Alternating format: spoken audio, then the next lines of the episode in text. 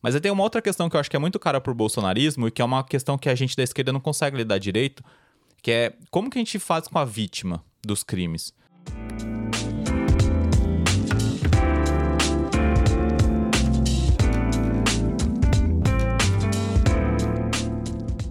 Olá a todos, esse é o podcast Além do Mais, onde a gente une política e direito para analisar o que de mais importante bombou nessa nave louca chamada Brasil.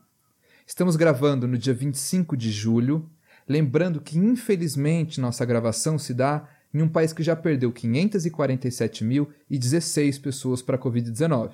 A notícia boa é que pela primeira vez morreu menos de 10 mil pessoas entre um episódio e outro. Eu sou Guilherme Cruz, estou ao lado, por a distância, das minhas amigas Laís Ambiel e Gabriela Morgado e do meu amigo Luiz Gustavo. E antes de perguntar como é que vocês estão, meus caros, eu só queria deixar uma reflexão, uma coisa que ainda estou tentando responder. Na época da campanha do Bolsonaro, o Heleno cantou aquela musiquinha que ficou famosa, se gritar, pega centrão, não fica um meu irmão. E essa semana o Bolsonaro disse que ele é do centrão e que ele veio de um partido centrão. E a minha reflexão é: estaria o Heleno falando na cara do Bolsonaro que ele é ladrão e o Bolsonaro não ligou porque o Bolsonaro é ladrão e se identificou? Ou ele é tão aleatório que nem percebeu que ele estava sendo chamado de ladrão. Enfim, coisas desse governo que eu confesso que eu não consegui entender. Mas enfim, Laís, como é que você está nessa semana?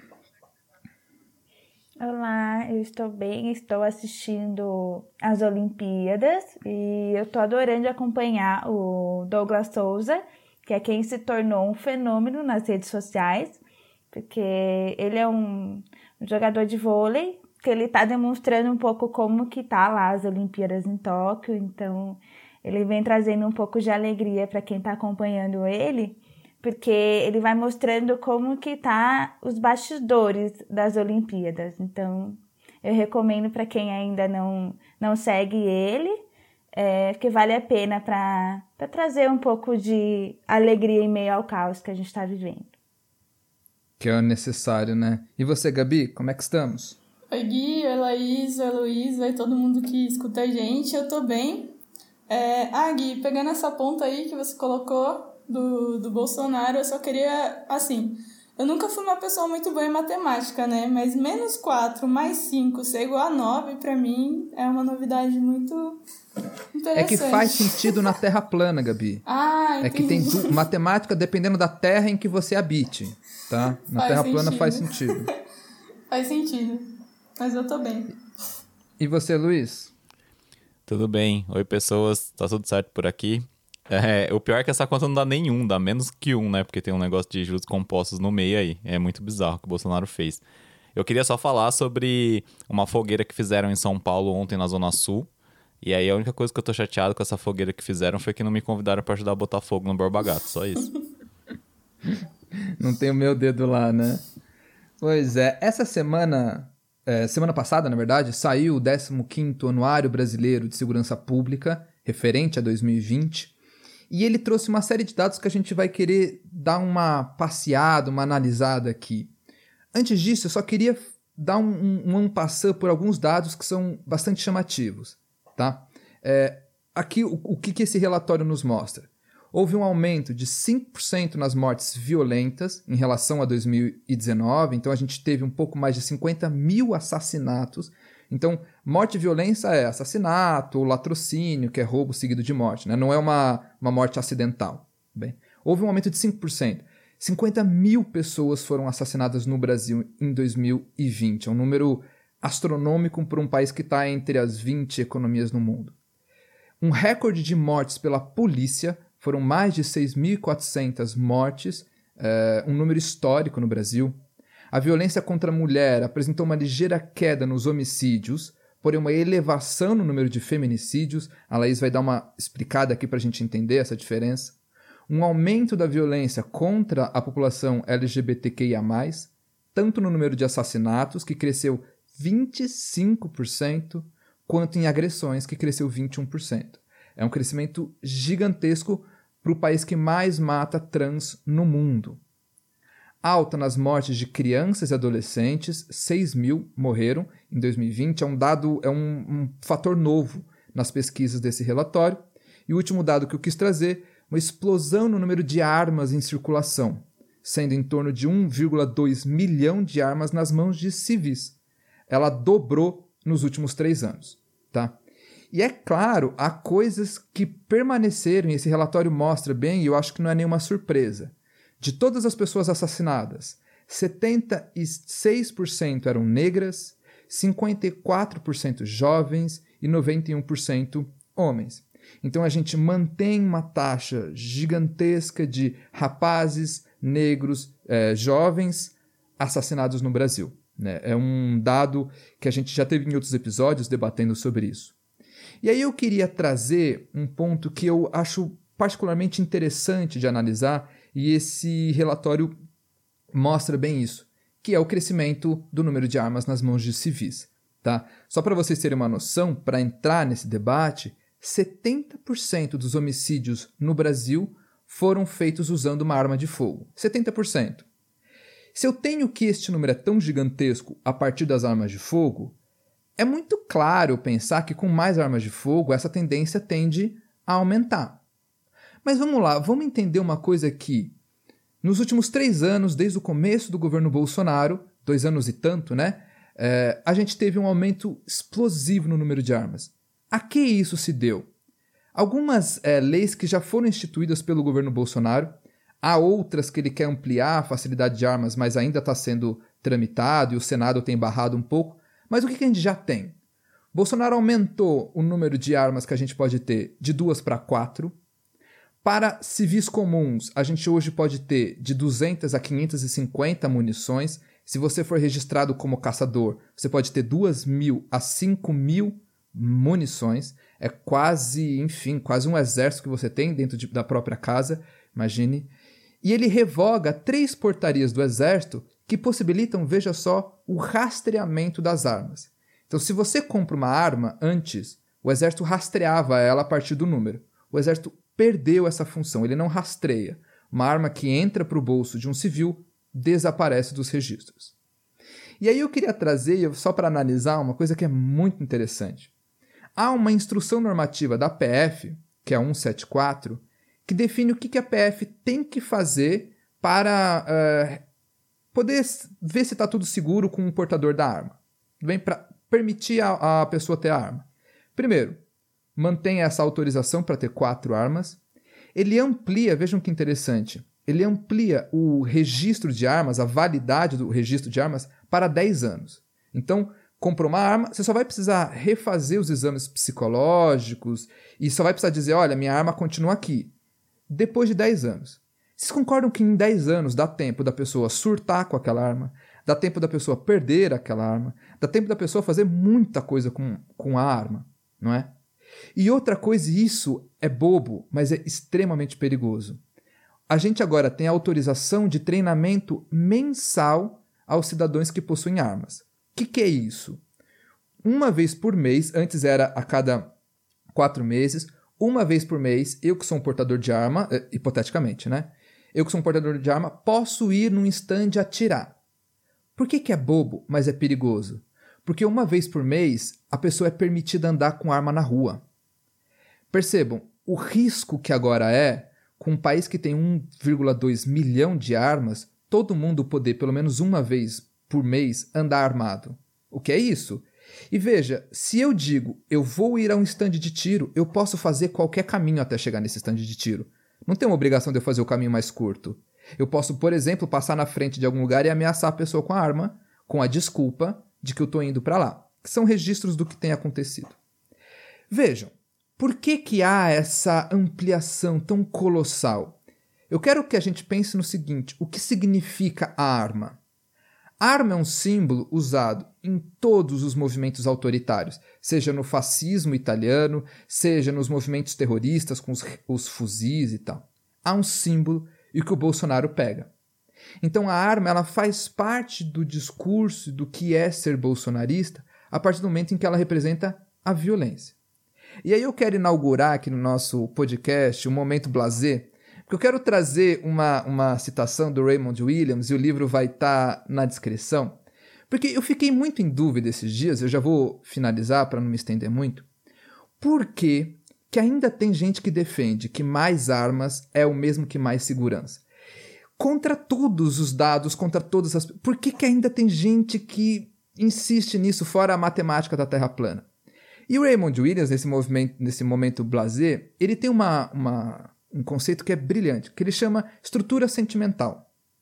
Ou seja, diante de todo um aparato científico, da razão, da lógica, eu posso lidar com isso de uma maneira racional ou eu posso lidar com isso de uma maneira sentimental. É, é eu estou resumindo muito, enfim, mas é, é o seguinte: aquela sensação que estar armado gera segurança, ela é uma sensação muito mais de sentimento do que de razão. A partir de agora, com esse discurso inflamado da violência, do homem macho e viril que defende a sua família sentando na cabeceira e colocando a arma em cima da mesa, este sentimento de que com uma arma eu tenho mais força, mais poder e, portanto, mais segurança, que não é racional, de novo, as pesquisas mostram que não é isso, isso ganha materialidade quando o presidente da República diz: podem ter quatro armas e andar uma vez por mês com essas armas. Então, o que, que explica as pessoas ainda manterem essa crença de que mais armas, mais seguranças? Essa estrutura sentimental, que é muito pouco reflexiva, ela é muito mais de feeling. E quando eu tenho uma, um, o bolsonarismo como um pensamento muito pouco racional, a ponto de se acreditar em terra plana e na conspiração abortista pedófila pelo mundo, como o QAnon, eu tenho essa ligação entre pouco estímulo à reflexão, portanto, mais ao sentimento, e um estímulo à violência. E para finalizar, há uma questão. Em 2020, tivemos uma explosão no número de armas e uma explosão no número de violência. Portanto, não dá para dizer que mais armas é menos violência. E aí, já vou passar a bola. Um desses pontos que aumentou muito a violência, Laís, é a violência contra a mulher que em períodos de. A gente já tem um país com uma, um dado gigantesco de violência contra a mulher e que na pandemia aumentou muito. E aí, Laís, eu queria que você me falasse um pouco. Esses dados dizem o que sobre a violência contra a mulher? Bom, vamos lá. Primeiro que o Fórum de Segurança Pública, ele fala, esse 15º, ele fala que teve uma queda no número de registros seja de é, lesões corporais, ameaça, estupro, estupro de vulnerável, que são os casos né, que aparecem quando a gente diz sobre violência doméstica. Então, a gente teve uma queda no número de registros. Ou seja, menos pessoas foram até a delegacia para registrar é, situações de violência doméstica. Isso não quer dizer que temos menos casos, muito pelo contrário, porque as pessoas, na verdade, elas deixaram de ir para a delegacia, porque para alguns casos, por exemplo, para casos de estupro, estupro de vulnerável, é, a, a vítima ela precisa ir até a delegacia para fazer uma denúncia. Para os outros casos, você pode fazer um registro do, do boletim de ocorrência online mesmo pela sua casa e aí sim você consegue uma medida protetiva de urgência que é afastar o agressor da sua casa. Então não é à toa que teve também um aumento de, dessas solicitações de medida protetiva de urgência e também a concessão dessas medidas, ou seja, é, as pessoas elas conseguiram essa medida protetiva, mas isso não quer dizer que o agressor necessariamente ele saiu da casa, né? Porém, é, a vítima ela pode recorrer falando, olha, ele está desrespeitando essa medida protetiva, logo é, ele pode ser preso por desrespeito a essa medida protetiva, porque também tem é, hoje a gente tem essa possibilidade, né, do agressor ser preso por desrespeito à medida protetiva.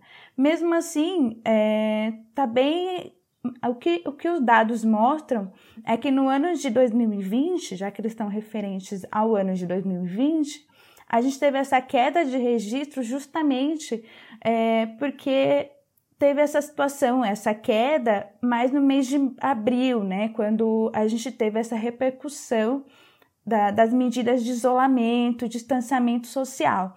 Então, não é à toa que teve essa queda. E também isso está bem visível quando a gente fala do feminicídio.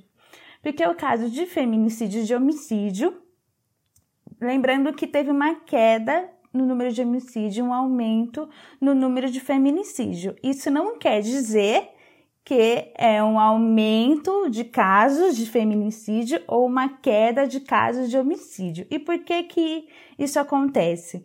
Porque o feminicídio, primeiro vamos entender a lei de feminicídio. A lei de feminicídio, ela foi sancionada em 2015, a lei é, 13.104, ela foi sancionada pela presidenta Dilma Rousseff e justamente o feminicídio ele fala o quê? Feminicídio é a morte de mulheres por duas questões. Pela condição de ser mulher, ou seja, pela razão de gênero, tem o motivo tem que ser esse, a morte tem que ser ocasionada por é, a, a pessoa morta é ser mulher.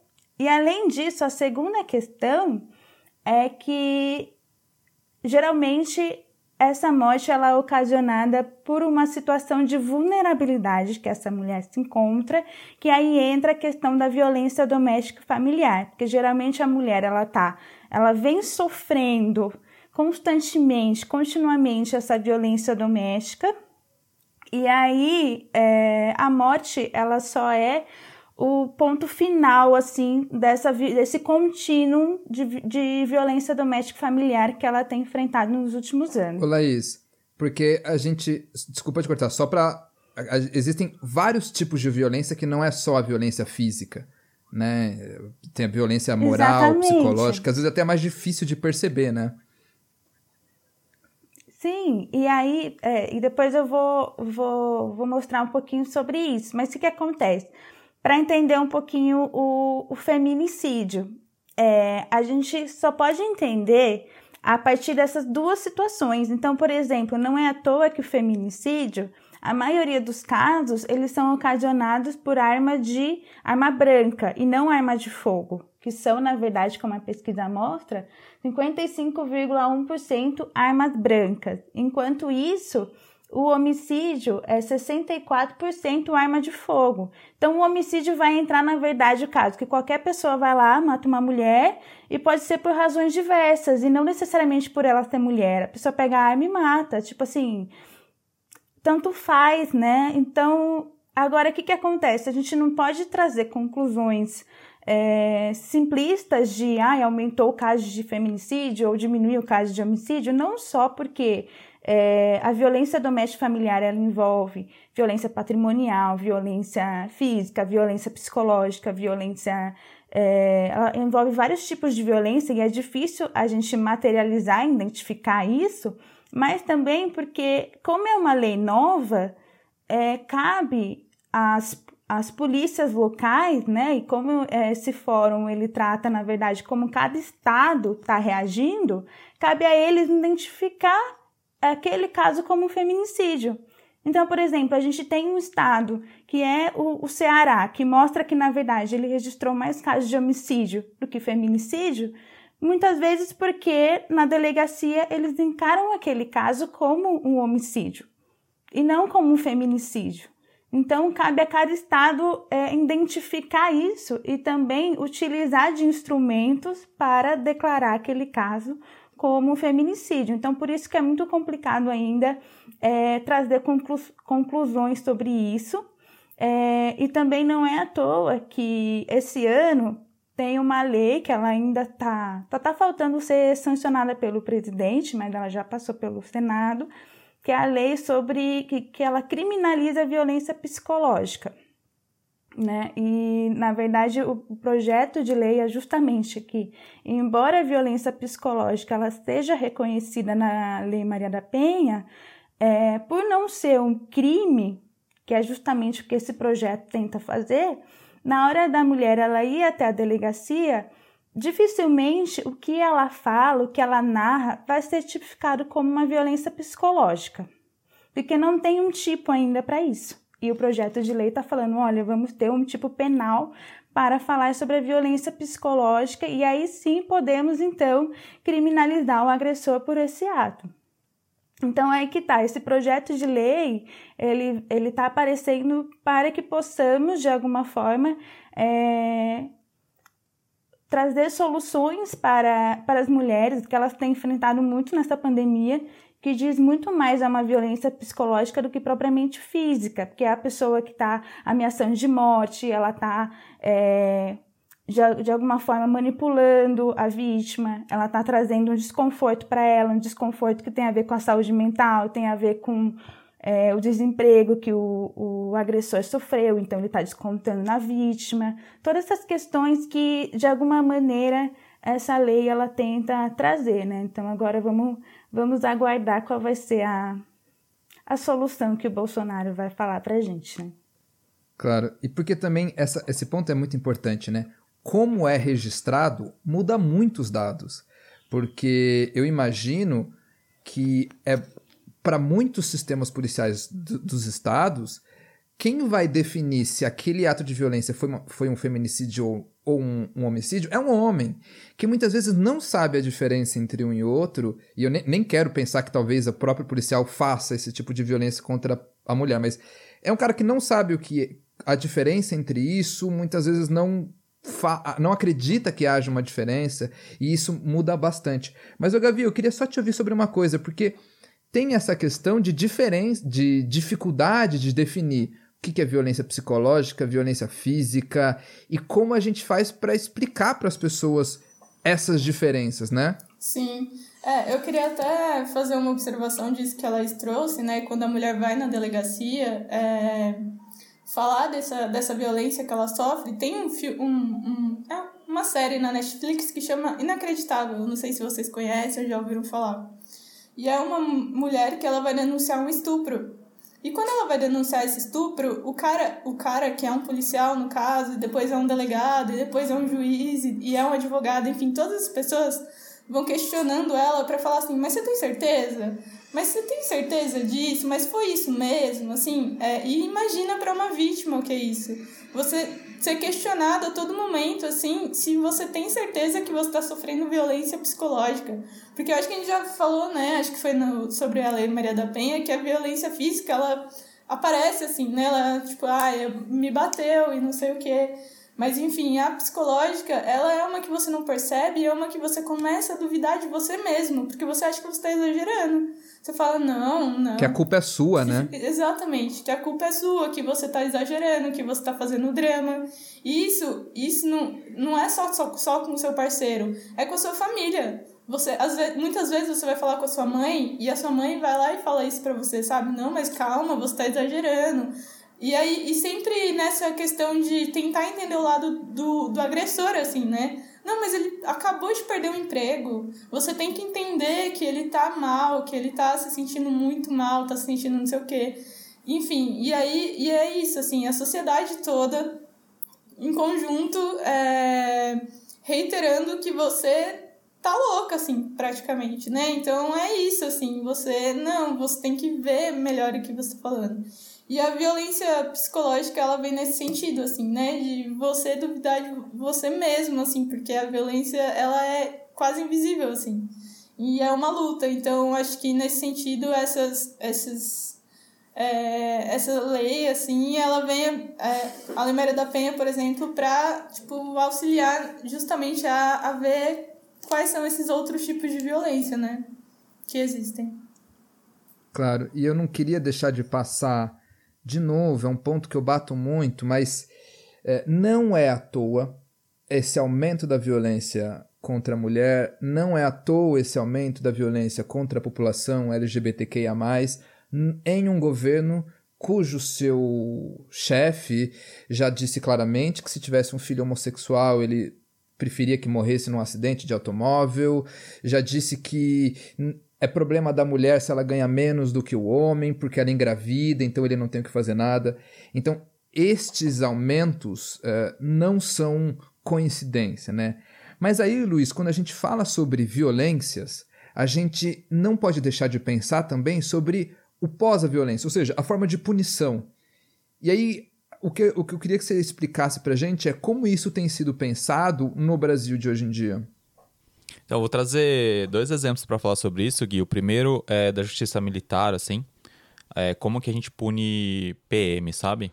E aí, para contar um pouco do histórico, é, até um tempo atrás, o P, tudo que o PM fizesse com uma arma da corporação na mão, então qualquer crime que ele cometesse tivesse com a arma da polícia, mesmo que fosse fora da, do, do trabalho, qualquer hora, isso era julgado pela, pela justiça militar. E aí tem um corporativismo, né? Se você está julgando seus pares dessa forma, é, a justiça militar acabava demorando muito para fazer os julgamentos. E aconteceu um caso no Pará que a justiça estava demorando demais para julgar, justiça militar, e aí passou uma lei para que os crimes que os policiais cometessem contra a vida, mesmo em serviço, fossem julgados pela justiça comum, fosse julgado pelo tribunal do júri como se fosse um civil normal. Tem um problema aí, se a gente pensa numa racionalidade do sistema penal e de como a gente pune as pessoas, porque teoricamente você não pode criar um tribunal depois do fato. Isso é um tribunal que a gente chama até de exceção. Então, o que aconteceu foi uma mudança do juiz natural, que a gente chama assim. O cara, quando ele cometeu o crime, era para ele ser julgado pela justiça militar. Como a justiça militar demorou muito, esse caso foi para a justiça comum. E isso causa um problema de racionalidade. Então, assim, é, a racionalidade encontra uns limites que ela não consegue resolver todos os problemas. Se a gente fosse seguir a racionalidade estrita, provavelmente o caso lá do Pará não teria sido resolvido até agora e não teria sido jogado até agora. O que aconteceu depois foi essa mudança, né? Só que aí, quando você fez essa mudança e trouxe para a justiça, justiça civil, para a justiça comum, tem um caso muito emblemático que é o caso do Carandiru, em que houve o massacre né, de 111 é, apenados. E quem foi julgado foram os soldados que apertaram o gatilho. Até na época, no tribunal do júri, um dos advogados disse que estava sendo um, um, tribunal de Nuremberg ao contrário. Porque você trazia para ser punido o soldado, mas o comandante você não estava colocando no banco dos réus. É, e isso é uma coisa que acontece até agora. Se a gente for olhar, por exemplo, o caso de Paraisópolis em 2019, foram 16 os PMs que foram denunciados, mas os comandantes não estão entre esses PMs denunciados.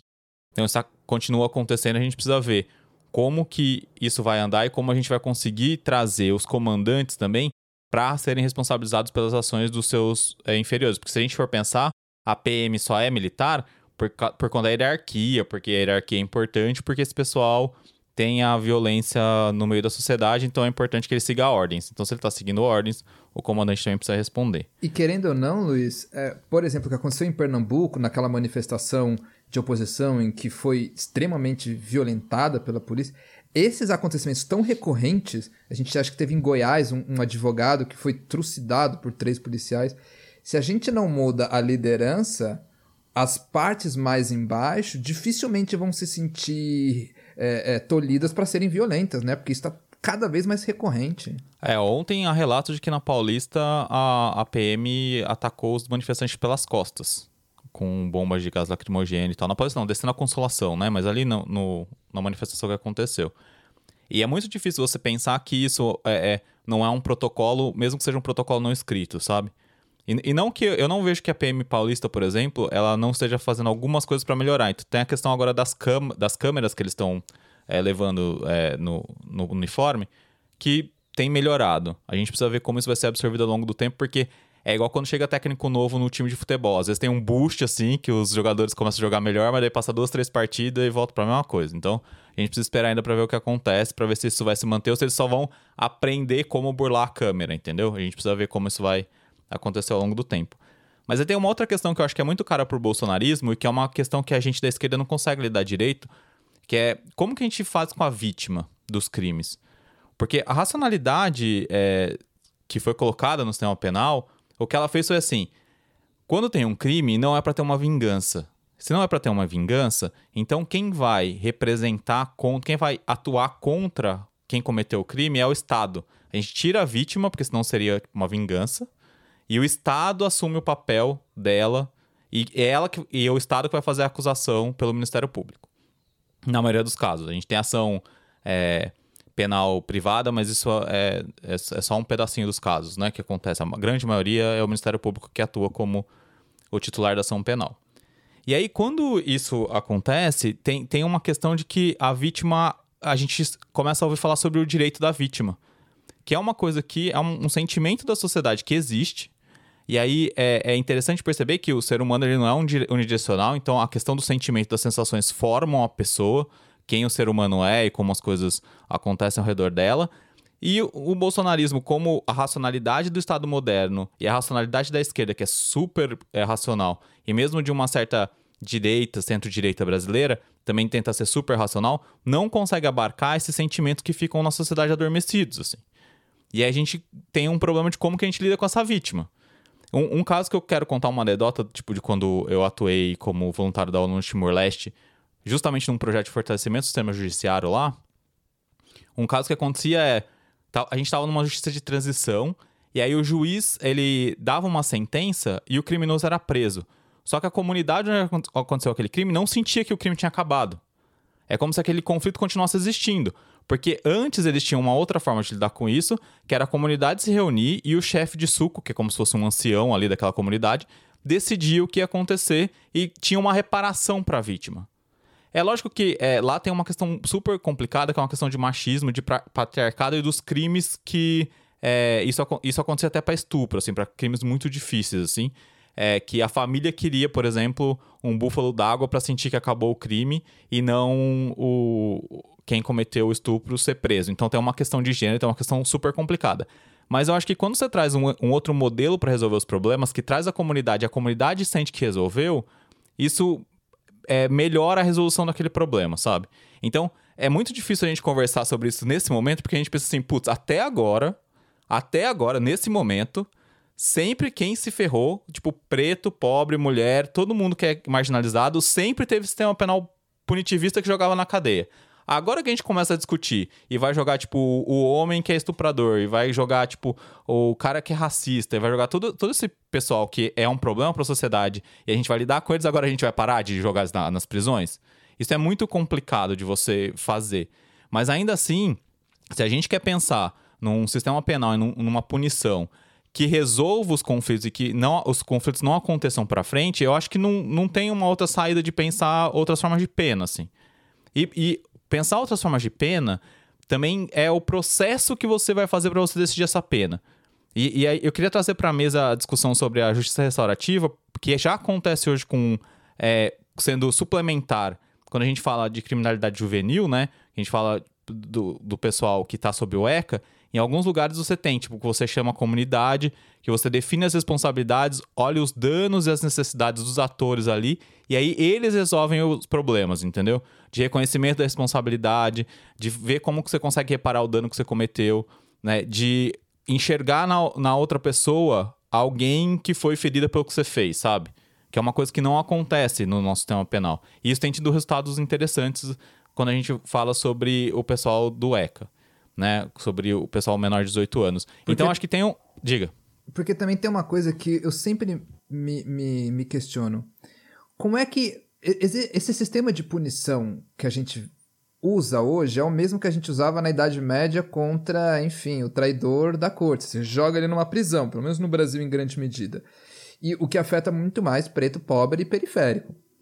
E eu acho que a justiça restaurativa, eu não conheço muito ela, mas eu acho que ela vem para tentar resolver se consegue ou não é uma outra questão, mas que é essa questão de a gente usa o mesmo método de encarcerar pessoas no pior sistema possível há trocentos anos e a gente continua encarcerando as pessoas neste mesmo sistema e as coisas continuam acontecendo.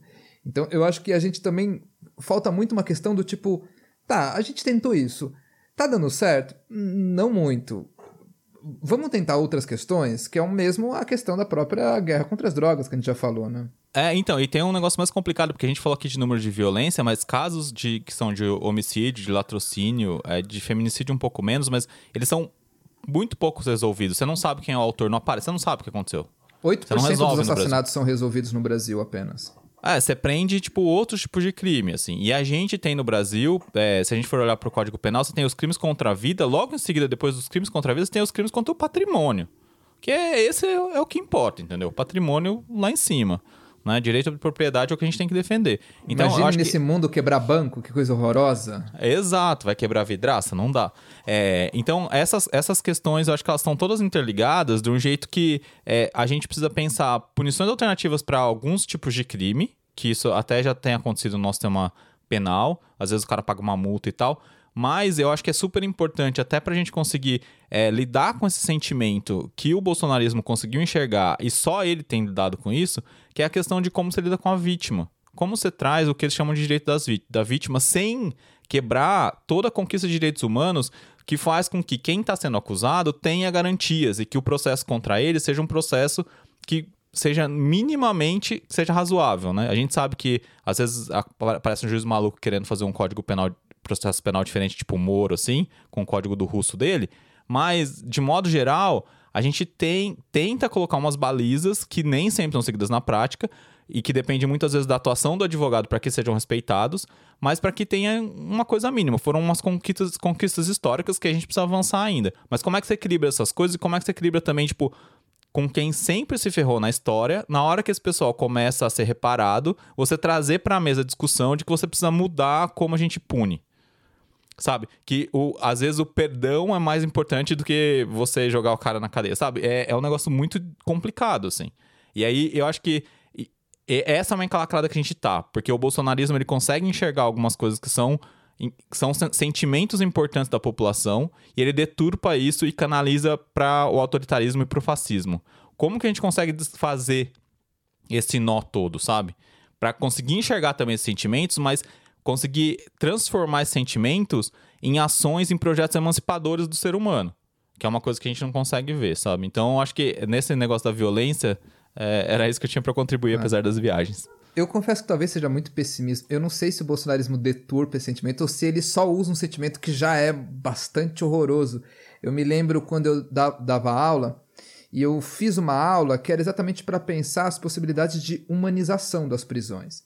Então eu mostrava como eram as prisões aqui. Então você tem lugares em que os presos fizeram uma gambiarra com a fiação elétrica para poder esquentar comida porque não era dado comida a eles.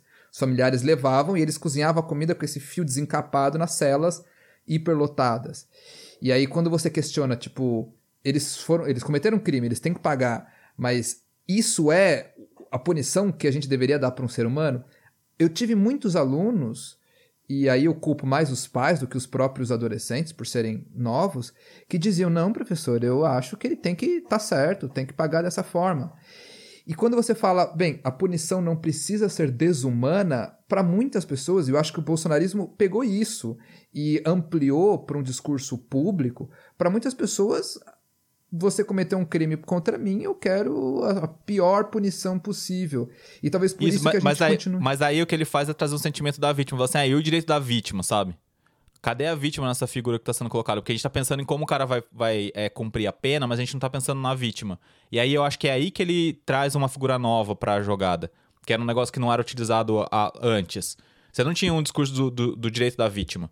Agora tem uma oposição entre direitos humanos e direito da vítima. Então ele conseguiu olhar que tipo a vítima estava desamparada e, e, aí canalizou isso para justamente pra essa lógica que você tá falando, que se o cara, o cara tem que se ferrar mesmo, sabe? Tem mais é que ficar lá tem, mofando e que morra. Tem até Melhor que morra lá na prisão. Do, do Drauzio Varela, né? Que eles trouxeram essa, essa discussão que ele abraçou a mulher trans, é, mulher trans, a moça, a, a moça, enfim. E aí, tipo, aí todo mundo falou, ah, mas e, e, a, e a pessoa que, que ela feriu? E não sei o que, e não sei o que. E aí, tipo, isso virou uma super discussão, assim, no sentido, tipo...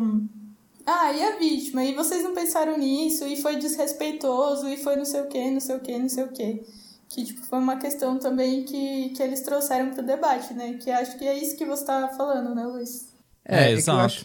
Nesse caso, o que eu acho mais horroroso é que as pessoas foram atrás do crime que aquela moça cometeu porque o Drauzio Justamente. Varela deu um abraço. Ninguém sabia, nem o Drauzio Varela. Sim. O Drauzio Varela teve uma atitude muito bacana. Eu não sei o que você fez. Você já está punindo, você já está recebendo a sua punição, mas isso não me impede de dar um abraço, que não é nada, mas pode ter feito uma diferença enorme. Não, e mas assim, pessoas... o, o, o Drauzio Varela abraçar uma pessoa apenada que tá cumprindo pena lá é, um, é uma forma da sociedade dizer: olha, eu te acolho. E, e isso é super importante até para que a gente supere o crime que aconteceu. Mesmo que você não saiba que crime que é. Entendeu? Só que daí o outro lado vai olhar e falar assim: tudo bem, mas e a vítima? Quem abraçou? O Fantástico abraçou a vítima no ar? Não abraçou a vítima no ar. E isso é uma sensação que, é, apesar é, é, complicado, é, um, é um, um, negócio complexo. Eu acho assim, eu achei sensacional aquele abraço. Aquele abraço é um abraço que devia ter, tipo, em todo. Sabe? Isso devia acontecer com todo mundo. Sabe? Com todo mundo que é apenado devia acontecer uma coisa assim. Mas é, é, é difícil você olhar na sociedade depois de falar, puta, e a vítima? Ninguém tá olhando pra vítima. E não é, assim, a racionalidade do sistema penal é não, pra não olhar pra vítima. A partir do momento que o Estado pegou aquele caso pro Estado, o caso é do Estado. A vítima não tá mais dentro. A vítima não tem mais nada a ver. A vítima, no máximo, é alguém que vai prestar informações para resolver o caso, sabe? Que vai lá e vai falar pro juiz o que aconteceu. É que eu, eu ainda vou trazer o meu pessimismo e acho que as pessoas só citaram a vítima para desfigurar aquele ato e elas não, genuinamente não se importavam com a vítima. Entende o que eu quis dizer? Eu acho que eles só trouxeram a vítima porque eles tinham que destruir aquele ato do, do Drauzio Varela. Porque... Sim, ele, e é aí que eu acho que tá a deturpação, Gui. Tipo, eles pegaram uma coisa que é genuína, que é o sentimento da vida da vítima de ser deixado fora do processo, e aí deturpam para utilizar como argumento contra esse ato, que é um ato super-humano de inclusão hum. de uma pessoa que estava já recebendo as punições do Estado. E talvez a dificuldade do bolsonarismo seja olhar para a vítima não como um algoz ensandecido que quer ver sangue, mas olhar para a vítima como alguém que precisa também de um amparo. Não sei se faz sentido o que eu estou querendo dizer. Assim, parece que o bolsonarismo olha para a vítima só como um viciado em sangue que quer ver escorrer e não como alguém que talvez possa ter uma outra, uma outra forma de amparo. Para mim parece muito a questão do aborto, né? Que é tipo assim, ah, a pessoa abortou, mas daí vai lá e nasce e eles não querem, sei lá, tipo, auxiliar as pessoas, tipo, a justiça social, assim, tá que se foda, tipo, parece que eles fazem justamente é meio tem louco uma tirinha, assim, esse pensamento. Tem uma tirinha muito boa, que é uma moça que. Uma, uma criança, e aí todo mundo apontando para ela e falando: não, você vai ter que ter esse filho, você vai ter que ter. E na, no quadro seguinte, ela tá com a criança no colo pedindo esmola, porque, enfim, completamente desamparada. Quando eu dei aula na, em Paraisópolis, eu via muitas meninas, assim, tinha 14 anos, eram mais novas que minha irmã, já com filhos. E você percebia a dificuldade de lidar numa sociedade em que a esmagadora maioria, o pai foi embora. 60% da, da, das famílias não tem pai, das famílias de periferia não tem o pai. E de como era complicado você estudar, trabalhar, cuidar de uma criança. A gente tem essa, essa dificuldade. Mas, meus caros, vamos ficando. Laís, mais alguma coisa para acrescentar? Ah, eu acho que é isso mesmo. O debate foi longo hoje. Foi. É verdade. E você, Desculpa Luiz? aí, gente. Não, tudo certo também, Gui. Gabi, algo a acrescentar? Na verdade, é mais uma uma reflexão assim que você tinha falado dessa questão das armas aí no começo, né? E eu fiquei, sei lá, tipo, fiz o, o link assim, quando o Trump perdeu a eleição lá pro Biden, essa galera querendo entrar lá e impedir a posse dele. E a galera armada, né? Então, tipo, qual que é esse plano aí também dessa liberação das armas agora? A gente vai ter eleição ano que vem, enfim.